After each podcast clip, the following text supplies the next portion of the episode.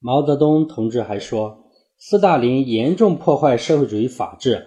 毛泽东同志就说过，在这样事件在英法美这样的国家不可能发生。他虽然认识到这一点，但是由于没有实际上解决领导制度问题以及其他的问题，仍然导致了文化大革命的十年浩劫。这个教训是极其深刻的。而且，我们党总结文化大革命教训时，也没有像赫鲁晓夫全盘否定斯大林那样否定毛泽东。党的十一届三中全会以后，在起草《中国共产党关于建国以来党的若干历史问题的决议》时，陈云同志也对胡乔木谈过以下几点意见。他说：“一、毛主席的错误问题，主要讲他的破坏民主集中制，凌驾于党之上，一意孤行，打击同他意见不同的人，着重写这个，其他的可以少说。第二，整个党中央是否可以说？”毛主席的责任是主要的，但党中央作为一个教训来说也有责任，没有坚决斗争。假如中央常委的人除毛主席以外的都是彭德怀，那么局面会不会有所不同？第三，毛主席的错误，地方有些人有相当大的责任。毛主席老讲北京空气不好，不愿待在北京，这些话的意思就是不愿同中央常委谈话见面。他愿听意见的，首先就是华东的科庆师，其次是西南，再次是中南。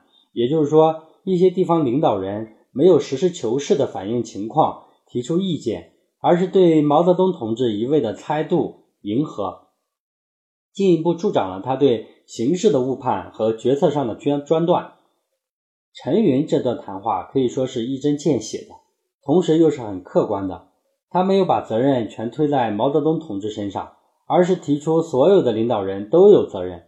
其中最振聋发聩的一句话就是：假如中央常委的人除毛主席外都是彭德怀，那么局面会不会有所不同？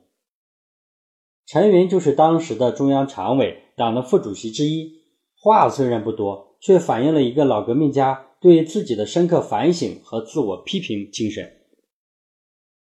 邓小平说：“过去的成功是我们的财富，过去的错误也是我们的财富。没有文化大革命的教训，就不可能制定十一届三中全会以来的思想、政治、组织路线和一系列的政策。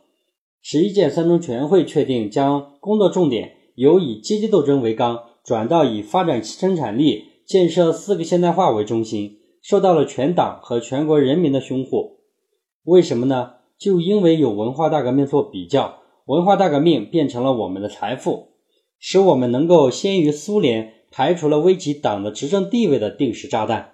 因此，要总结历史经验，就不能把问题模糊化。我国改革开放的先驱者之一任仲夷先生就曾经说过一段掷地有声的话。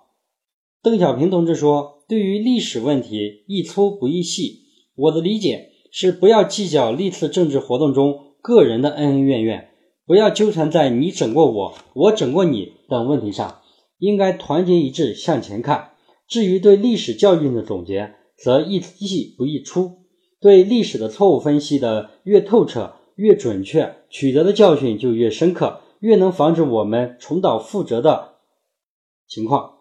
人们常说，时间是公正的，历史是无情的。许多历史事件，包括新中国成立前的一些历史事件，是要经过时间的检验、历史的鉴别，才能得出公允的评价。吾老矣，这样的任务只能期待于二十一世纪的历史学家。